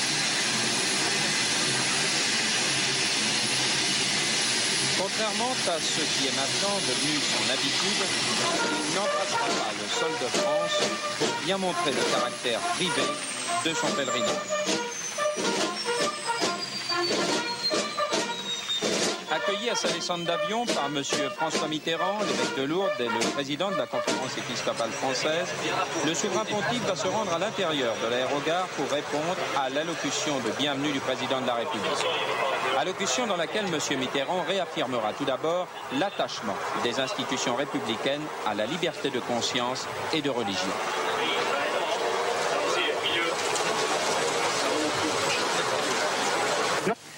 Mais la France accueille aussi, ici et en ce jour, l'homme qui s'est fait l'apôtre de grandes causes, qui donne à la vie son sens, la paix, la solidarité, la justice. Première étape de cette visite, la préfecture de Tarbes où Jean-Paul II aura un entretien d'une heure avec le chef de l'État. Au cours de cet entretien privé, il sera surtout question des grands problèmes internationaux. En ce qui concerne les relations Église-État en France, notamment l'enseignement libre et l'interruption volontaire de grossesse, problème déjà abordé l'an dernier à Rome par le président français et le pape, les discussions se sont situées dans la continuité de ce qui avait été débattu entre eux à ce moment-là. Vous euh, connaissez les problèmes qui ont surgi depuis un peu plus d'un an. Ceux qui euh, se sont aggravés. Et les rares qui se sont apaisés. Nous avons surtout parlé des affaires internationales. La paix, la liberté. Quant aux relations entre la France et l'Église, ces relations euh, se déroulent normalement. Elles sont euh, constamment entretenues. avec euh, la hiérarchie et les personnes désignées à cet effet. Donc il n'y avait pas de novation particulière à apporter. Chacun a son domaine. Les affaires de l'État en France sont les affaires de l'État. Et chacun le comprend très bien. Le pape vous a raconté son voyage en Pologne et les conclusions qu'il en a Nous en avons parlé. Nous en avons parlé. C'était très intéressant. Merci.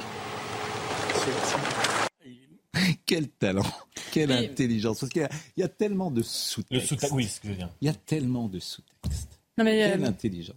Ce qui a changé aussi, c'est euh, enfin, Jean-Paul II, quand il est venu justement en France en 1980, il fait ce discours au Bourget où il dit euh, euh, France, fille de l'Église, qu'as-tu fait? Es-tu fidèle aux promesses de ton baptême? Donc il considère que la France est un pays chrétien. Euh, je ne suis pas sûr que le pape François tienne le même discours aujourd'hui. Euh, D'ailleurs, il ne vient pas en France, mais il vient à Marseille, pour parler Notamment des migrants euh, dans, un, dans le cadre de, de, de, de- de la Méditerranée. Euh, et donc, Et c'est tout à fait dans un contexte très très différent. Et le pape François considère euh, au contraire que, que le- l'Europe n'est plus la fille aînée de l'Église. vous avez vu- l'Église, le cœur battant de l'Église n'est plus en Europe. que la majorité et le gouvernement ont fait le choix de décaler le débat sur l'euthanasie Oui. et la fin de vie pour euh, préserver l'avenue du pape et évi- éviter toute polémique. Est-ce que ça vous choque Est-ce que ça vous choque Parce que euh, il y a eu des réactions. Jean-Luc Mélenchon a écrit le pape est le bienvenu en France. Son action pour les migrants en Méditerranée peut être décisive. Macron tape l'incruste sans respect pour sa propre fonction. Les sifflets à la messe Oui, seront pour lui, pas pour le pape. Vous avez Sophia Chikirou. Alors c'est extraordinaire. Comportement anti-laïque et hypocrite d'Emmanuel Macron. Le pape prône l'accueil des réfugiés. Les prières des croyants seront pour les migrants noyés par les politiques néolibérales et migratoires. Dieu sera-t-il dupe? Malheur à vous, hypocrite. Mais est-ce que je me trompe Ça, c'est un- sur les images que nous avons, c'est-à-dire de, de De Gaulle à Colombey ou de, des Pompidou avant les Mimosas ou de, de Giscard à Chamalières, ce sont des, des moments privés de, de catholiques pratiquants. Absolument. J'avais envie, c'est-à-dire ça relève de l'intime, leur présence à l'office religieux. Mais il y a un clocher derrière François Mitterrand en 80. Non, je ne parle pas de ça, je parle Non, de la non, présence. Je parle de- je parle de la présence d'un président à, à une messe. C'est le pape, quand Oui. Je crois qu'il n'y a pas de ce que- précédent ce- que moi, fait je- Emmanuel je- Macron. Je n'ai pas senti dans. Ah, vous, euh, vous êtes choqué que Emmanuel Macron soit Non, présent à une messe Non, il n'y a pas de précédent. Je crois qu'il n'y a pas de Je précédent. veux vous dire, Mais quand est-ce il va à la messe, par exemple, de- est-ce qu'Emmanuel. Macron je pose la question, est un catholique pratiquant? Mais quand Emmanuel Macron va à la messe de d'Élisabeth II, ça vous choque aussi alors? Mais non. Dès qu'un président entre dans non, une ça- église, ça ça, vous choque. C'est des obsèques des obsèques dans le cadre de Oui. ses fonctions. Non, je pense Mais que là, il y a quelque chose. euh, De Gaulle était un très grand euh, croyant et pratiquant, et il avait installé une chapelle, à ma connaissance, au sein de l'Élysée, Oui, tout à fait. où il euh, effectuait ses prières, Alors, assistait à des exactement. Moi, je suis allé dans ce donc, je voudrais Il ne terminer, pas pendant vous la Ce que je voulais Voilà. vous dire, c'est que J'ai on reçoit le cadre de ses fonctions, peu- dans le cadre de ses Donc, ça vous choque Dans le cadre de ses fonctions, il est déjà allé à la messe et d'ailleurs il ne communiait pas quand il était là dans le cadre de ses fonctions. Mais quand il allait à la messe en privé, il communiait. Donc le général de Gaulle, l'exemple est pas bon puisqu'il allait justement à la messe Est-ce que en c'est tant un que président de la République. politique que fait Emmanuel Macron qui lance un signal précis à une certaine France. Il y a les deux, je vais vous dire, il y a les deux. D'abord, je Écoutez trouve que c'est son devoir, je pense, de chef de l'État d'accueillir un chef d'État, en Oui. l'occurrence le pape. Et je pense quand même qu'il y a un sous-texte là aussi, une arrière-pensée politique. C'est pas, je pourrais relier, on pourra dire que tout est dans tout, mais je pourrais relier ce qu'on vient d'entendre de Dupont-Moretti et cette petite musique aujourd'hui d'autorité, etc., et, et d'appel un petit peu aux catholiques, parce que les catholiques ont été en permanence vilipendés dans un cer- certain nombre de domaines, et, et ils le sont encore par la France insoumise, en l'occurrence. Je pense que le président Macron trouve là très utile de pouvoir. Gérard, non, mais je trouve que- D'abord, euh, le- on a la confirmation, euh, c'est Europe Oui. 1 qui annonçait ce matin euh, la confirmation. Euh, C'était Louis Dragnel qui donnait cette information. Hier, l'AFP, l'Élysée via l'AFP, ne donnait pas de confirmation, mais c'était acquis. Alors, je ne sais pas si la polémique va changer euh, la Non, moi, je suis position pas d'Emmanuel Macron. un signal envoyé à la droite, d'abord parce que le pape François n'est pas À une un certaine pape- France, moi, pas un pape particulièrement Oui, de droite et qui incarne particulièrement l'autorité, puisqu'il est effectivement euh, sur les questions des à l'opposé effectivement de, de, de- de du consensus euh, sur la question migratoire en France. Donc, je suis pas sûr du tout que ce soit, il peut y avoir un, si- un signal politique. En revanche, c'est vrai que Emmanuel Macron et le pape François ont noué une relation particulière. Ils s'entendent bien. Quand ils se voient, ils se parlent longuement. Euh, et je pense qu'on est plutôt dans, dans- de cet ordre-là que dans un geste purement politique. Bon, euh, Le- le fait- Mais il y a de la politique. Le, le fait qu'ils reçoivent le pape, c'est parfaitement dans le cadre de ses fonctions. Ça dérange Le vraiment fait 5% de la population qui sont. pas euh, c'est- c'est une- faut de curé. En fait, c'est l'histoire de. mais c'est règles. Eh ben... Dans le cas de tes fonctions. Mais quelles règles empêchent le président d'aller dans une messe Je ne suis pas sûr. Tous les présidents publics sont allés à la messe. Nora Bussini. Nora Bussini est avec nous. privé, pas dans l'exercice de leurs fonctions. Nora. Si, si, à l'inauguration de Notre-Dame, ils font la première messe, je pense qu'Emmanuel Macron, ici. Nora Bussini est avec nous. Les nouveaux inquisiteurs, vous êtes infiltrés.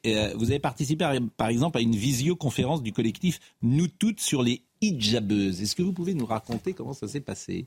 Oui, oui, donc euh, le collectif euh, Nous Toutes euh, proposait des séries de visioconférences avec de nombreuses invités intervenantes et moi j'ai participé, à, enfin participé, je, je disais pas grand chose, on n'avait pas à, réagir à l'invitation du collectif des hijabeuses. Donc ce sont des, femmes, des jeunes filles qui portent le, hijab et qui souhaitent pouvoir le porter lorsqu'elles pratiquent le sport. Donc on voit en ce moment notamment cette question. Elles ont été les, égéries de, de Sephora justement. Mm. Et euh, donc c'était une réunion où elles expliquaient euh, bah, pourquoi elles sont, euh, elles sont discriminées parce qu'elles portent le hijab et qu'elles veulent juste pouvoir le porter et mm. pratiquer le football. Mm. Donc moi j'ai assisté à ça. On pouvait malheureusement pas réagir, mais je racontais un petit peu leurs propos, les propos de, je crois que c'était une sociologue qui était avec elle aussi et qui réagissait, une membre du collectif Nous Toutes, et elles étaient très acclamées. Bon. ce qui est intéressant, évidemment, les nouveaux inquisiteurs, c'est votre livre, l'enquête d'une infiltrée en terre woke. Mais moi, ce qui m'intéresse, c'est que est-ce que ce sont des minorités actives? Il y a toujours eu des minorités actives, et puis au fond, c'est pas très dangereux, si j'ose dire, pour le reste de la société, parce qu'elles n'ont pas beaucoup d'influence. Mm. Ou est-ce qu'au contraire, ces minorités actives que vous avez rencontrées, dans ces ans, notamment à la faculté de ça, est-ce que ça crée un climat peut-être de terreur et donc d'influence pour les autres? Oui, oui, j'en suis certaine. Pourquoi? Parce que déjà, la Pride radicale euh, à laquelle je filtrais les blancs. La Pride, euh, c'est, euh, expliquez ce que c'est. Là, c'était une, donc la Pride, c'est une marche des fiertés qui est organisée chaque année dans plusieurs villes de France, dont Paris, euh, qui vient célébrer les personnes notamment LGBTQIA+. Et en fait, la Pride radicale, c'est qu'ils estimaient qu'eux étaient trop capitalistes et encore trop privilégiés. Donc ils organisaient une contre-Pride. Mais cette Pride-là, quand même, où moi, mon travail était de trier les blancs, euh, a réuni 40 000 personnes à Paris. C'est juste pour vous donner un ordre d'idée. Qu'est-ce que vous appelez trier Pardonnez-moi, hein, cette expression, elle est. Euh...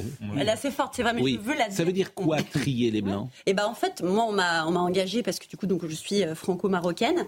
Et en fait, mon travail était techniquement de, comme ils disent, faire respecter la non-mixité c'est-à-dire de pouvoir laisser les personnes dites, comme ils qualifient, de racisées entre elles à l'avant et d'exfiltrer les personnes privilégiées, donc blanches, à l'arrière. Mais vous leur disiez quoi, ces gens-là? Ah bah ils étaient très dociles, hein.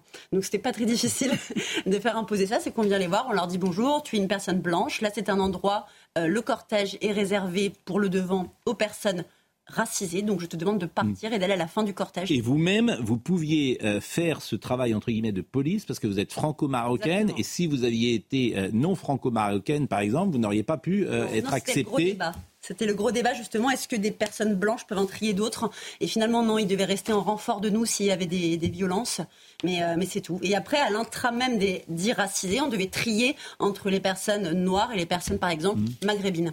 Alors, vous avez eu des contacts régulièrement avec euh, Ruben Rabinovitch? Oui. C'est ça qui est psychanalyste, qui a écrit une note sur le wokisme pour la Fondation Jean Jaurès.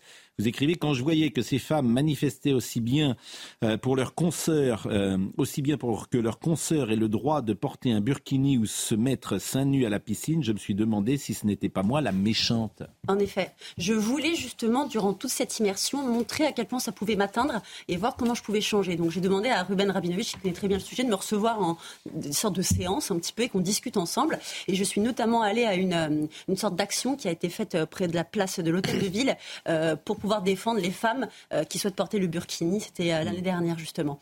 Et je le raconte parce que moi, je me, pose, je me posais beaucoup de questions sur est-ce que finalement je ne suis pas, euh, j'ai pas une islamophobie intériorisée à me questionner sur la question du port du voile et du burkini. Et une fois qu'on a dit tout ça, les conséquences, comment vous imaginez les choses? Alors déjà, j'ai un peu de mal à les imaginer, vu le... ce qui était très drôle, c'est que j'ai fait beaucoup de réunions euh, qui dénoncent le cyberharcèlement, et c'est ce que je me mange depuis une semaine non-stop, sans discontinuer. Donc je me dis que pour des personnes qui prônent la tolérance et le respect, c'est encore une fois assez ironique, mais on les a là, ces nouveaux inquisiteurs, et on va, et on va voir par la suite. Mais en tout cas, moi, je pense qu'on peut réunir les personnes qui sont juste universalistes, qui se battre sur leurs droits. Je suis d'accord avec vous. Mais l'essentiel aussi, c'est que vous ayez le droit à la parole. Pour le moment, je le répète, euh, aucune invitation de toutes ces émissions que j'ai citées euh, tout à l'heure Aucune Pour l'instant, non, en effet. C'est sidérant quand même. Ceci dit, je vais quand même être ce soir euh, sur C'est dans l'air et ça, je suis ravie. Ah, voilà. C'est dans l'air. Euh, Caroline Roux m'a invité. C'est bien plus que vous dites que dans ces associations, il y a donc ce, ce, ce clivage qui s'opère avec ce mouvement WOW que vous décrivez, mais que d'autres personnes euh, ne basculent pas et ne veulent pas de ça. Donc votre propos semble équilibré par ailleurs. Bien sûr, c'est des personnes LGBT qui disent on n'en peut plus, on ne veut pas être prié parce qu'on est blanc et homosexuel, par exemple. C'est pas normal. C'est pas normal de séparer des couples. est ce que vous soulignez qui est très important, c'est que ça marche à la culpabilité, ce genre de Tout à fait. Et c'est pour ça que je voulais raconter cette ah, culpabilité euh, justement tout le long. C'est tout le temps, on est coupable de ah tout, euh, d'être blanc, d'avoir, de ne pas être pauvre, mm. de ne pas être racisé. Non mais c'est sidérant, je vous assure, c'est ce qui se passe et ce qui se passe dans les facs, euh, c'est sidérant parce que c'est très peu dit. Peut dire, on n'a pas parlé de l'écriture inclusive non plus et de la terreur qui est mise en place sur euh, cette manière de communiquer. On n'a pas parlé non plus aussi dans la fac. Moi, ça qui m'a choqué le plus, c'était qu'il y avait une salle de TD qui a été proposée à l'association militante féministe, interdite aux hommes cisgenres. Donc ça veut dire que dans une salle de TD de la fac, on pouvait se réunir, mais les hommes n'avaient pas le droit de rentrer pendant notre réunion. Mm. Et moi, je trouve ça dingue. Par contre, dans une, dans une fac de Paris 8. Et je trouve ça dingue ce qui se passe en France dans tous les domaines. Je peux pas, je peux pas vous dire autre chose. Maintenant, si vous n'êtes faire pour vous? Mais je vous ai dit, je pense que vous radicalisez un peu là. Mais je me vous êtes pessimiste. Mais je suis. Vous êtes des, des... ça vous m'inquiète. Mais enfin, mais vous m'inquiétez. Mais vous, vous n'êtes pas inquiet? Ah si, si. Bon, bah, vous êtes, on, est, on est pareil alors. Il y a des tas de choses qui m'inquiètent. Mais oh, quand vous entendez ça, ce qui se passe, enfin, vous n'êtes pas inquiet, vous vous dites pas, c'est fichu non, mais c'est parce qu'elle Qu'est-ce qu'il faut faire Elle ne dit pas non, mais c'est Non, mais qu'est-ce qu'il faut faire en fac Faut rentrer Faut enlever euh, toutes les. La vraie critique qu'on pourrait tous les slogans. C'est que tous les 20 ou 30 ans, vous avez une vague de délire. Donc il y a eu la presse 68 et le ah maoïsme, et là on a le wokisme. Bon, ces gens mettent 10 ans à retomber les pieds sur terre. C'est pas toute la gauche quand même. Vraiment, c'est. On est bien. C'était pas toute la gauche non plus sur le maoïsme. J'en viens euh, que je connais bien. Et, donc. Euh, je me radicalise pas. Mais il y a une vague de délire. Il y a une vague de délire. Et là, le délire, il est mais c'est les minorités qui font l'histoire. Hein. Oui, je me radicalise pas du tout, mais Mathieu Devez, lui, va se radicaliser. Bon, on n'a pas écouté, euh, on n'a pas écouté. Je vous avais promis peut-être d'écouter. Euh, euh, Pinochet, si j'ose dire, Monsieur Mélenchon qui compare Monsieur Macron à Monsieur Pinochet. Mais on va l'écouter si on a le temps après Mathieu Devez qui est là. Pourquoi il a fait ça quand Mélenchon la contrôleur des prisons souhaite une loi pour maîtriser la surpopulation carcérale. Au 1er août, la France comptait plus de 74 000 détenus pour 60 000 places opérationnelles. Et selon le ministre de la Justice, la première solution est de construire de nouvelles places de prison. Plus de 1000 emplois à la clé et l'ouverture prochaine à Dunkerque d'une gigafactory de batteries promet un bel avenir à la filière française de batteries électriques. L'entreprise grenobloise Vercor a réuni plus de 2 milliards d'euros dont au moins 850 millions auprès d'investisseurs privés. Enfin, Paris annonce la libération du Français arrêté au Niger. Ce conseiller des Français de l'étranger était détenu par les forces de sécurité depuis le 8 septembre dernier. On ne connaît toujours pas les circonstances de son arrestation. Cette affaire intervient dans un contexte tendu entre Paris et Niamey, la capitale, depuis le coup d'État militaire du 26 juillet au Niger. écoute euh, Jean-Luc Mélenchon, puisqu'il nous reste deux minutes, qui compare euh, Emmanuel Macron général Pinochet. Est-ce qu'on peut l'écouter? Écoutons-le. C'est sur la base du coup d'État de Pinochet que les Chicago Boys ont pu commencer leurs expériences sur le dos du peuple chilien et que les ayant menées ensuite, elles ont été répandues dans le monde entier. Ce que nous sommes en train de célébrer, c'est le début de notre propre lutte contre cette politique et nous la continuons ici même contre ceux qui la prolongent, qu'ils s'appellent Macron, qu'ils s'appellent Borne, qu'ils s'appellent comme ils veulent. Ils ont pour nous le même visage bestial. Commencez à Santiago du Chili. Le même visage bestial, commencez à Santiago. C'est du délire. Parce que le coup d'État de, Pinochet au Chili a été sanglant. Il y a des, des, centaines et des milliers de personnes qui ont été assassinées par l'armée chilienne. Euh, C'était le 11 septembre, il y a 50 ans. Et je trouve que de faire des comparaisons comme ça, c'est honteux pour le respect des victimes qu'on doit Nora aux victimes de Pinochet. Nora Bussini. dictature en Amérique latine. Nora Bussini, merci des nouveaux inquisiteurs. C'est chez Albin Michel, l'enquête d'une infiltrée en terre euh, woke. Et pour vous donner définitivement le moral et terminer cette émission joyeusement, j'ai un petit message qui euh, arrive d'Allemagne et qui me dit dans le collège de mes enfants, on interdit désormais d'organiser des sorties pour les élèves dans la ville de Paris et de Strasbourg considérées comme trop dangereuses. Donc voilà. Donc, les Allemands ont compris. Eux, vous, vous êtes encore euh, bon. Il va falloir euh, vous réveiller. Mais les Allemands, euh, quoi, dans, dans ce dans ce collège de Munich, ils ont compris que Paris est une ville dangereuse. Ils y viennent plus. On est en plein délire quand même. Oui, bien sûr, on est en plein délire. Ça, je, je vous le confirme. Merci à Marine. Merci à Marine Lançon. Retourner dans la dans la, Merci. la savane Mais- parisienne. Voilà, merci, s'il vous plaît. On- je, je retire ce mot pour vous. Audrey Missiraka était à la réalisation, Arnaud Portelas était au son. Merci à Marie Janeska, euh, Marine Lançon, bien sûr, Justine Cerquera. Bonne journée après tous. Jean-Marc Morandi, dans un instant, rendez-vous ce soir.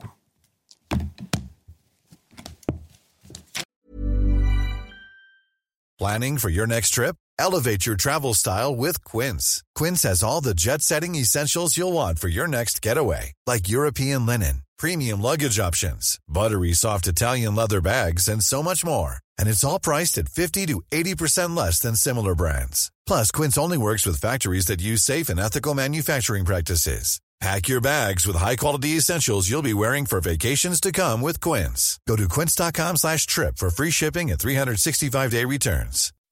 When you make decisions for your company, you look for the no-brainers. If you have a lot of mailing to do, stamps.com is the ultimate no-brainer. Use the stamps.com mobile app to mail everything you need to keep your business running with up to 89% off USPS and UPS. Make the same no-brainer decision as over 1 million other businesses with stamps.com. Use code PROGRAM for a special offer. That's stamps.com, code PROGRAM.